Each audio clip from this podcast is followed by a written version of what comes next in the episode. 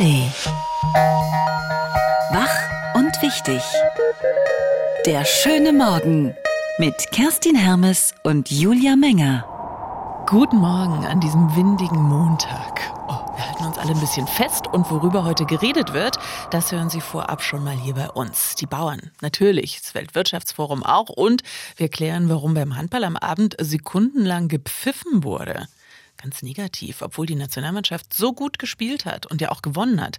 Alles drin heute in Wach und Wichtig, wie Sie es nicht anders gewohnt sind. Zum Start gibt es wie immer den Überblick inklusive wichtigstem Geburtstag des Tages. Hier ist die Radio 1 Tagesvorschau. Heute ist Montag, der 15. Januar 2024. Der Regisseur und Drehbuchautor Franz Xaver Bogner feiert heute seinen 75. Geburtstag. Er hat mehrere Fernsehserien und Filme gemacht, unter anderem Zur Freiheit, Das ewige Lied und Über Land. Und vor genau 95 Jahren wurde Martin Luther King Jr. geboren. My four little children will one day live in a nation where they will not be judged by the color of their skin, but by the content of their character. I have a dream Das ist die Rede, die den Pfarrer und Bürgerrechtler 1963 bekannt gemacht hat als Anführer der US-Bürgerrechtsbewegung. Ein Jahr später gab es dann dafür auch den Friedensnobelpreis. In den USA ist heute Feiertag Martin Luther King Day. Daran kommen Sie nicht vorbei. Im Rahmen der einwöchigen Proteste gegen Subventionskürzungen kommen Landwirte aus ganz Deutschland heute wieder nach Berlin. Aufgerufen vom Bauernverband fahren sie mit Traktoren ab 7 Uhr in einer Sternfahrt über verschiedene Routen bis in die Innenstadt zum Brandenburger Tor. Darüber hinaus gibt es dezentrale Proteste in Brandenburg und auch Autobahnauffahrten sollen wieder blockiert werden. Zu Gast bei Freunden. In Davos in der Schweiz beginnt heute das Weltwirtschaftsforum. Bis Freitag trifft sich die Elite aus Wirtschaft und Politik mit dem expliziten Ziel, eine bessere Welt zu schaffen. Das Treffen gibt es seit mehr als 50 Jahren. In diesem Jahr seien die geopolitischen Spannungen so groß wie seit Jahrzehnten nicht, so die Organisatoren. Der einzige Weg nach vorne sei es deswegen, zusammenzukommen und Lösungen zu finden. Was fehlt? Das Unwort des Jahres 2023 wird heute um Punkt 9 verkündet.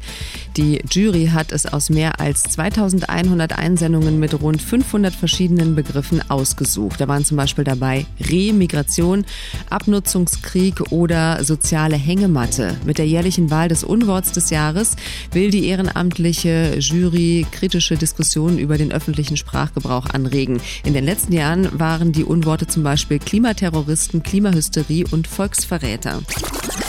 Und im Fernsehen? Im RBB-Fernsehen startet heute eine neue Vorabendsendung. Der Tag in Berlin und Brandenburg heißt das Ganze, beginnt 18 Uhr und begleitet Sie mit Aktuellem aus der Region in den Feierabend rein. Moderiert heute Abend von Jana Falkenstein. Wenn Sie sich wünschen, dass wir aus Ihrem Ort berichten, kommen wir gerne vorbei. Schreiben Sie einfach eine Mail an office.radio1.de.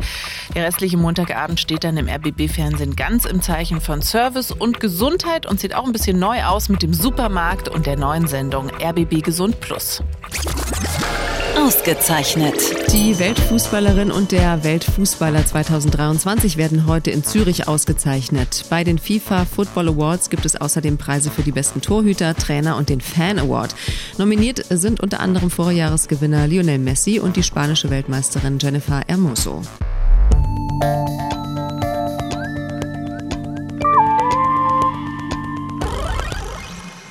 Traktoren sieht man in Berlin eigentlich selten, mittlerweile aber wöchentlich. Heute rollen die Riesenmaschinen wieder zu Tausenden durch die Stadt. Sie hören es vielleicht schon hupen vor der Haustür und sie blockieren auch wieder Autobahnauffahrten, ist zumindest angekündigt. Soll das große Finale heute werden, der einwöchigen Bauernproteste gegen den Subventionsabbau. Am Brandenburger Tor ist die Kundgebung die große geplant und nicht nur bei der Demo gibt es ein Großaufgebot, auch die Politik fährt auf und bietet Gespräche an. Die Fraktionsspitzen der Ampelparteien SPD, Grüne und FDP haben Vertreter der Bauernverbände eingeladen, um Zitat, auf Augenhöhe zu reden, wie es Lars Klingbeil von der SPD ankündigt. Der Brandenburger Bauernpräsident Hendrik Wendorf war vergangene Woche eigentlich ganz zuversichtlich, was diese Gespräche heute angeht. Ich kann derzeit äh, nicht ein Gefühl entwickeln, zumindest von Seiten der Bundesregierung beabsichtigt ist, an den Streichungen der Vergünstigung für den Agrardiesel was vorzunehmen. Aber ich glaube, da ist äh, jetzt auch noch mal ein Denkprozess angestoßen worden. CDU und CSU fordern die Ampel schon auf, die geplanten Subventionskürzungen komplett zurückzunehmen. Eins ist klar. Der Montagskommentar mit Friedrich Küppersbusch. Journalist und Medienunternehmer, guten Morgen. Guten Morgen. Morgen. Wie muss die Politik den Bauern jetzt begegnen? Naja, so, wo sie herkommen und in einer Weise, für die sie gewählt wurden, für ihre Versprechen. Eigentlich liegen die Dinger da auf dem Elfmeter. Bei der SPD würde man sich erwarten, dass sie sich nicht länger anguckt, wie unsozial die Subventionen sind. Die Landwirte bekommen, ja klar, äh, knapp eine Milliarde aus dem deutschen Bundeshaushalt. Das ist ja nun schon zusammengestrichen worden bei Agrardiesel und äh, die Kfz-Steuerbefreiung soll bleiben. Das geht natürlich nach Größe des Fuhrparks. Also je mehr äh, von diesen 80.000 Euro Treckern, so viel kostet so ein Ding mindestens ich habe, desto mehr Vergünstigung habe ich. Und die EU zahlt ein Vielfaches davon, sieben Milliarden Euro, und zwar nach Fläche. Und das Ergebnis dieses Systems ist, 48 Prozent des Einkommens der Landwirte kommt aus Subventionen. Oder wie wir Viehwirte sagen würden, wenn es ein Pferd wäre, müsste man es erschießen. Und das hat wiederum zur Folge, dass die großen Höfe, Herr Ruckwied zum Beispiel, der Oberbauer, hat 350 Hektar zu Hause, dafür kriegt er 100.000 Euro Subventionen. Also dass der für den Erhalt der Subventionen eintritt, ist mir klar. Nur die kleinen und mittleren Höfe, die haben eigentlich ein Problem mit Landwirten wie Herrn Ruckwied und nicht mit der Bundesregierung, weil die müssen aufgeben und die müssen dann ihre Flächen an ihn verpachten oder sogar verkaufen. Also eine klassische Sozi-Forderung wäre Subventionen nur noch sozial gestaffelt, nicht mehr nach der Fläche. Wie wäre es mit einer Subvention pro Arbeitskraft? Das ist sozialdemokratisches Anliegen. Und da müsste ja eigentlich auch die FDP mitgehen, die bei jeder Gelegenheit weniger Staat, sprich also die Streichung von Subventionen mit ideologischer Härte fordert. Und dann gibt's noch den Koalitionspartner, die Grünen, von denen wir eigentlich ökologische Anreize erwarten können. Also zu sagen, wer viel Gift, wer viel Dreck, wer viel Gülleschlamm auf die Äcker kippt, der kann nicht erwarten, von einer mitgrünen Bundesregierung subventioniert zu werden, sondern der, der ökologisch anbaut, der vielleicht auch etwas tut, was wir nicht direkt bezahlen wollen, wollen, wie Grünstreifen, wie äh, Tierwohl, wie Naturschutz, wie Klimaschutz. Eigentlich sind die genau günstig aufgestellt für eine Gesprächsrunde mit einer Branche, die seit Jahrzehnten am Tropf des Steuerzahlers hängt. Also, man müsste das große Ganze anpacken, höre ich hier raus. Ja. Glaubst du, das wird passieren? Wie geht's aus? Ich fürchte, das wird nicht passieren, denn dieses Gespräch auf Augenhöhe, wenn man sich diesen Begriff jetzt mal genau anguckt, ja, der, der Lobbydruck, auch die große öffentliche Sympathie weit über das Thema eigentlich hinaus, dass die äh, Bauern eingefahren haben mit ihren Treckern, macht ja eigentlich die Bundesregierung sehr schwach. Und das ist das eigentlich Drollige an dieser Entwicklung bisher, ähm, dass es äh, die Leute aufstehen für den Erhalt eines kaputten Systems, eines Jahrzehnten kaputten Systems, natürlich keinen Bock haben, im Supermarkt mehr zu bezahlen. Die Supermärkte haben keinen Bock, weniger dran zu verdienen. Und deswegen ist die, die große Gefahr im Moment, dass diese Gelegenheit zu sagen, das System ist morsch, wir müssen es neu aufsetzen, dass die verpfiffen wird und man weiter um Zehntel und Fünftel und Eintel und Hundertstel Prozente ringt und sagt, na, hat ja noch mal gehalten, nächste Woche grüne Woche, gute Laune und nächstes Jahr sehen wir uns zum nächsten Bauernprotest. Der Montagskommentar von Friedrich Küppersbusch. Dankeschön. Gerne.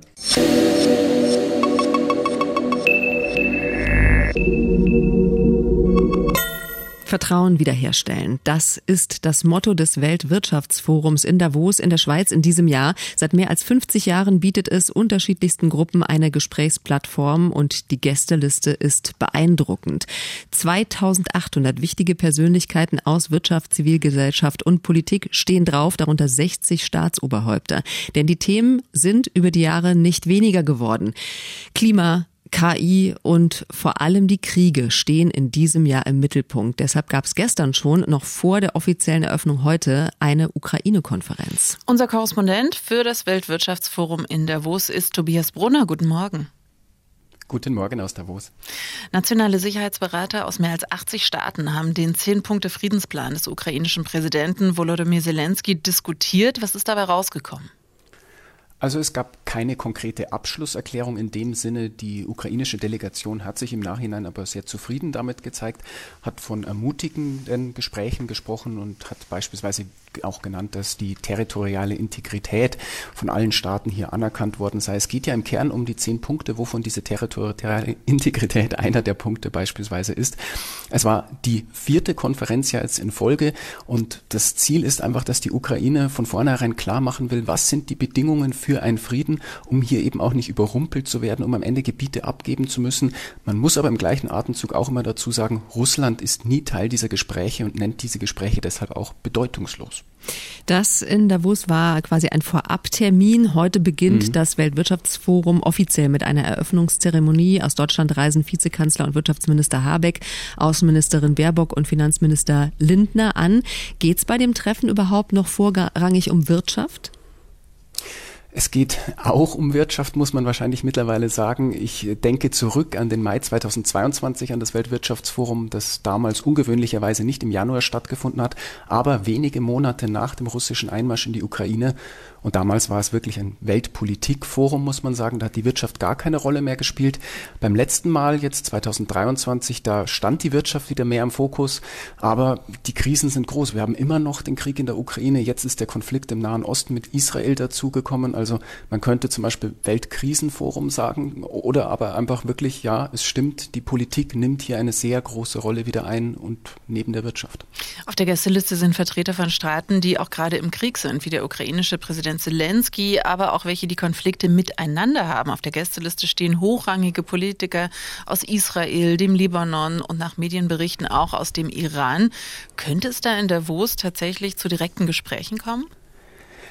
Könnte ist das richtige Stichwort, wenn es um Davos geht, denn es könnte immer viel hier passieren und es kann auch gut sein, dass Gespräche geführt werden, die wir gar nicht mitbekommen, weil ja das, was man vorne weg sieht, die Podiumsdiskussion wirklich nur ein ganz kleiner Teil des Ganzen ist. Hier finden Gespräche im Halbstundenrhythmus statt. Man läuft sich zufällig vielleicht auch auf den Gängen über den Weg. Also ja, es ist durchaus möglich, dass es hier solche Gespräche gibt. Es ist auch möglich zum Beispiel, dass China und die USA miteinander sprechen. Wir haben den zweiten Mann im Staat, Ministerpräsident Li aus China hier und den US US-Außenminister Blinken. Genauso könnte es sein, dass die chinesische Seite mit der Ukraine spricht. Präsident Zelensky kommt ja persönlich und China spielt ja ebenfalls eine wichtige Rolle, wenn es um den Konflikt geht, weil es sich ja tendenziell eher auf die Seite von Russland gestellt hat. Also vieles möglich, aber ob wir es am Ende mitbekommen, ist die andere Frage.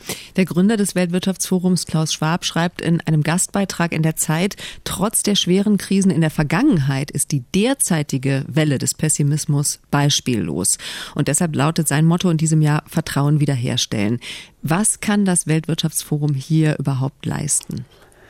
Das Weltwirtschaftsforum will ja immer eigentlich nicht weniger als den Zustand der Welt verbessern, so sagt es Klaus Schwab selbst immer. Und die Mottos sind entsprechend auch immer so gewählt. Letztes Jahr war es ja Zusammenarbeit in einer fragmentierten Welt. Und da passt Vertrauen wiederherstellen tatsächlich auch gut dazu. Man muss aber auch sagen, man sollte die Erwartungen nicht zu hoch hängen. Es ist vor allem eine Gesprächsplattform hier. Konkrete Initiativen sieht man eher weniger. Deshalb ein erster Schritt vielleicht, um wieder mehr zueinander zu finden. Heute beginnt das Weltwirtschaftsforum in Davos mit mehr als 2800 Teilnehmenden. Was zu erwarten ist, haben wir mit unserem Korrespondenten Tobias Brunner vor Ort besprochen. Dankeschön. Gerne.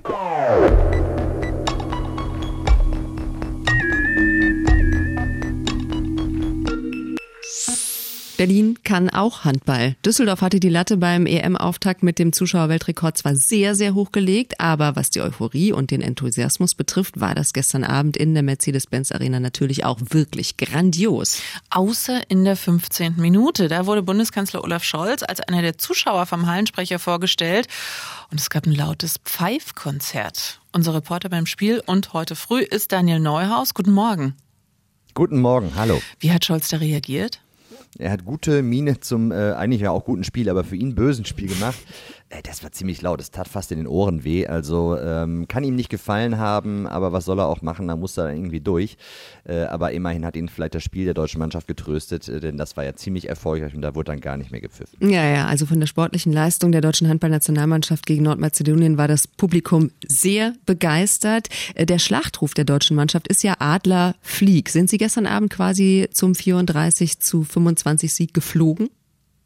Ja, sie, sie sind geflogen, sie haben sich dann treiben lassen von der Atmosphäre in Berlin. Ähm, das war wirklich äh, eine tolle Kulisse und äh, was das offensive Spiel der Mannschaft angeht, war das auch wirklich äh, ja, zum Abheben. Viele Tore, gute Chancenverwertungen. Hinten gab es ein paar ja, Luftlöcher in der Defensive. Keeper Andy Wolf, der hat gar nichts so richtig zu fassen bekommen. Sein Vertreter David Spät dann schon. Äh, und die Abwehrleistung war insgesamt nicht so toll wie gegen die Schweiz zum Auftakt. Es gibt also immer noch was zu tun, aber erstmal war das doch äh, eine gute Flucht. Flughöhe. Juri Knorr war der überragende Spieler gestern Abend mit zehn Toren und sieben Assists. Was ist das für ein Typ? Was macht den so stark? dass der immer arbeitet. Man wirkt, also der wirkt manchmal so ein bisschen in sich gekehrt und still und zurückgezogen, aber äh, was man so aus dem Umkreis der Mannschaft hört, wenn andere schon in der Dusche stehen, ist er noch auf dem Feld und übt und feilt an seiner Wurf- und Passtechnik. Also der lebt wirklich Handball in jeder Pore und ist unglaublich wichtig. Äh, der ist schon ganz früh in seiner Jugend nach Spanien gegangen, um sich da ausbilden zu lassen in Barcelona. Ähm, also das merkt man, der ist unverzichtbar für das deutsche Team und was den Bundestrainer besonders freut, offensiv ist er eh ein Klassemann, aber in der Abwehr wird er auch immer besser und wichtiger und äh, das kann der deutschen Mannschaft nur gut tun. Deutschland steht jetzt also in der Hauptrunde bei der Heim-EM. Das heißt, es gibt mindestens vier weitere Spiele und gefühlt geht die Hauptrunde auch schon am Dienstag gegen Frankreich los. Warum ist dieses Spiel so wichtig? Da müssen wir so ein bisschen Telekolleg Handball-EM machen. Ähm, Gerne. Du nimmst die Punkte aus der Vorrunde mit in die Hauptrunde, die du erzielt hast gegen Mannschaften, die ebenfalls mitkommen. Äh, Beispiel, wenn jetzt die Franzosen auch mitkommen mit der deutschen Mannschaft, Deutschland aber Frankreich schlägt morgen, dann gibt es diese zwei Punkte als Punktepolster für Deutschland äh, zum Start der Hauptrunde. Das wären zwei Punkte mehr als Frankreich dann hätte. Das ist also schon mal ein Vorteil im Fernduell ums Halbfinale und deshalb ist dieses Spiel wichtig und deshalb spricht man schon vom ja, ersten Spiel der Hauptrunde, auch wenn es noch die Vorrunde ist. Und das ist dann nochmal in Berlin. Und wenn Sie keine Karten haben, könnten Sie es morgen live sehen im ersten nach der Tagesschau oder hören über die Sportschau-App. Für heute erstmal Danke an Daniel Neuhaus. Gerne. Die Radio 1 Denkpause. Heute mit Martin Luther King, Bürgerrechtler. Kein Problem wird gelöst, wenn wir nur rumstehen und beten. Ende der Denkpause. Der Martin Luther King Day ist als Feiertag in den USA immer am dritten Montag im Januar. Ein freier Tag und in diesem Jahr fällt er wirklich mal auf seinen Geburtstag. Heute vor 95 Jahren geboren, Martin Luther King. So viel Genauigkeit wünsche ich Ihnen heute auch. Bis morgen. Wach und wichtig. Der schöne Morgen. Montag bis Freitag immer ab 9. Mehr Radio 1 auf radio1.de und in der Radio 1 App.